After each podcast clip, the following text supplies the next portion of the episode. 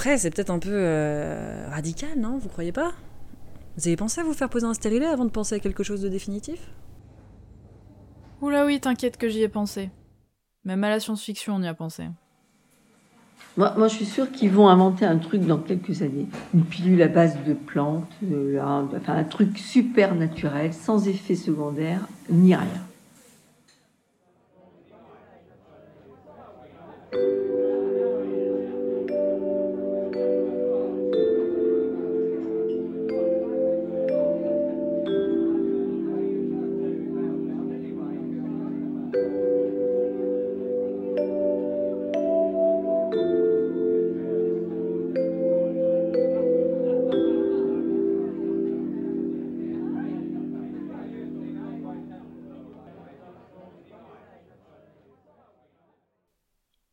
Comme plein d'amis, j'ai vu la couleur d'une pilule contraceptive avant même de voir la couleur d'un pénis. Un dermatologue qui m'a donné ma pilule pour la première fois. J'avais pas non plus une acné de dément. Donc, euh, à savoir si. Moi, je me pose la question de si c'était pas euh, un moyen de se rassurer pour mes parents, notamment ma mère derrière moi. Euh, parce qu'après, je suis pas allée voir un gynéco tout de suite, mais je sais que c'est un dermatologue quand j'avais 13 ans qui m'a mis sous le. Et je pense que potentiellement pour ma mère, c'était un moyen de contrôler euh, quelque chose qui lui faisait peur, à savoir la sexualité naissante de sa fille. À 14 ans, j'ai commencé à perdre mes cheveux. Au début, on dit oh, c'est l'automne. Ensuite, on dit essaye de manger un petit peu plus de viande. Puis après, hmm, c'est hormonal. C'est comme ça qu'à 16 ans, on me prescrit Diane 35.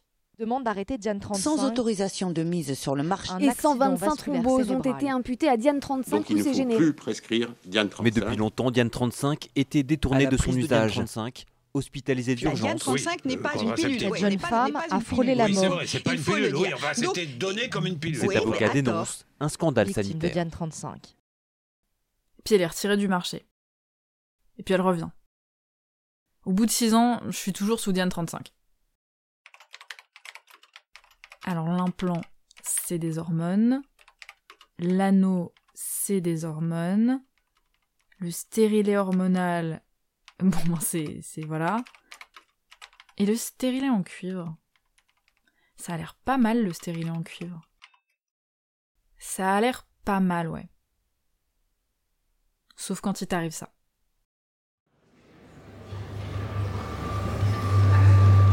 Allô? Yes, yes, dis-moi,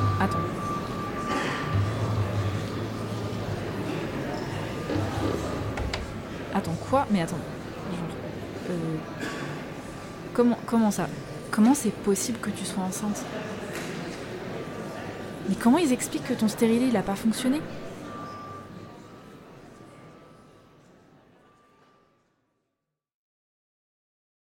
C'est pas de chance quand la foudre tombe à côté de ta tête.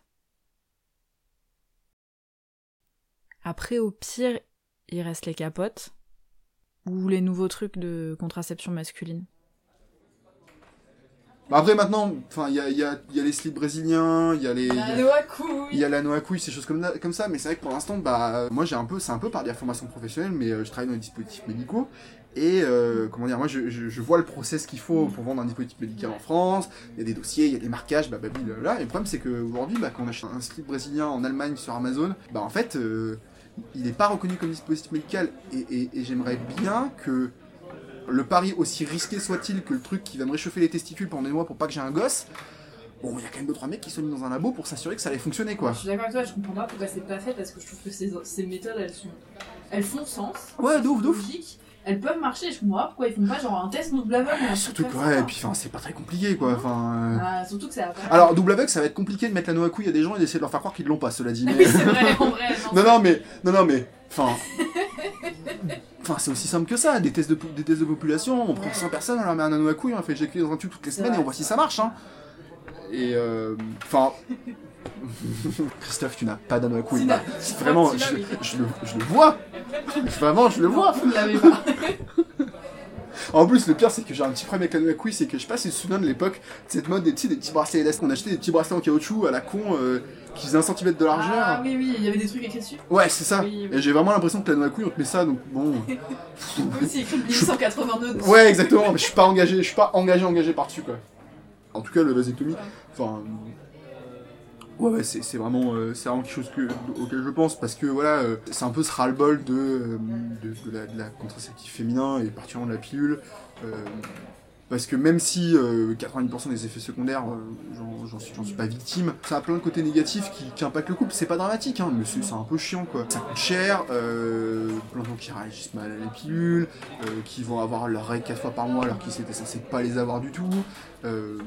tous les risques que ça peut amener, l'accident La vasculaire dépression. la dépression, mais même les accidents vasculaires cérébraux, des choses comme ça, le fait que ça a un effet qui est non négligeable sur la libido, enfin voilà, c'est pas des choses qui sont dramatiques. Un AVC, si, c'est dramatique. mais en tout cas, il y a plein de choses qui sont pas dramatiques, mais qui sont suffisamment préoccupantes pour que peut-être... euh, ouais, c'est ça, et bon, bah les, les- les contraceptifs masculins étant ce qu'ils sont, euh, la vasectomie. Moi, je fais pas trop confiance aux mecs. T'imagines, ils oublient. C'est toi qui te retrouves enceinte derrière. hein. Je crois qu'il y a un... Ça y est, le sujet de la, pilule masculine revient sur le devant de la scène, mais pour moi le problème c'est que, soyons honnêtes, aujourd'hui j'ai un traitement pour l'hyperactivité qui m'apporte un confort dans ma vie non négligeable, j'oublie de le prendre 5 jours sur 2. Donc autant vous dire que une- une pilule euh, dont je vois pas vraiment l'effet, ça va être compliqué quoi. La différence entre nous, c'est que moi j'y pense. J'y pense tout le temps. On me laisse jamais oublier. J'y pense depuis que j'ai 5 ans et qu'on m'a offert un poupon pour jouer. J'y pense depuis l'école primaire où on jouait à tirer au sort les noms de nos futurs enfants avec mes copines. J'y pense tous les mois depuis le collège, quand j'ai commencé à avoir mes règles. J'y pense quand j'ai mon premier copain au lycée. J'y pense quand mes cousines commencent à avoir des enfants. J'y pense quand je dois choisir une carrière et me projeter dans la vie. J'y pense quand au travail on me demande si je suis mariée et si j'ai des enfants. J'y pense quand je cherche un trois pièces avec mon mec et qu'on me demande si c'est pour avoir une chambre pour le futur bébé. Quand t'es née femme, on te laisse jamais vraiment oublier que t'es faite pour avoir des enfants. Mais toi, la pilule, c'était un truc où t'étais. Enfin, t'en avais marre de la prendre à ce moment-là et Oui. t'avais envie d'un autre truc Oui. Ou est-ce que tu l'as repris J'en ai, j'en avais marre de la prendre. Oui. Pourquoi? Bah parce que c'est des hormones, c'est pas naturel. Enfin, c'est quelque chose de- qui, qui n'est pas. euh, Puis ça faisait un moment que j'en prenais aussi. Hein. Bon, ceci dit, euh, je ne veux pas faire la pub de la pilule, mais c'est vrai que je- j'en ai pris, j'ai pris du coup la pilule jusqu'à ce que je sois ménopausée. Bon, voilà. Euh, par contre, à la ménopause, quand on m'a proposé euh, non, non, ça suffit maintenant. voilà. Pour moi, c'était quand même des, des hormones que tu prenais en plus, c'était vraiment pas naturel. Tu savais ce que c'était une ligature de trompe avant que j'en parle? Oui, euh, d'une part parce qu'on l'avait proposé aussi à ma mère, parce que euh, quand elle a eu, euh, donc on est cinq enfants, il y a eu un sixième, une sixième grossesse menée à terme et l'enfant est mort-né. Donc à la suite de quoi, on lui avait proposé de se faire ligaturer les trompes pour plus avoir de, le risque de, grossesse, parce que l'explication qu'on lui avait donnée à ce moment-là, c'est-à-dire que si le bébé était mort-né, c'était parce qu'elle était trop âgée. Et ma mère euh, l'avait refusé parce que pour elle, c'était pas la bonne raison. Donc bon, après, c'est un- Ouais. une autre problématique, mais bon, elle, elle était persuadée que cet enfant était mort-né, mais pour d'autres raisons que son âge. Bon, mais il euh, n'y a plus eu de grossesse de toute manière. euh.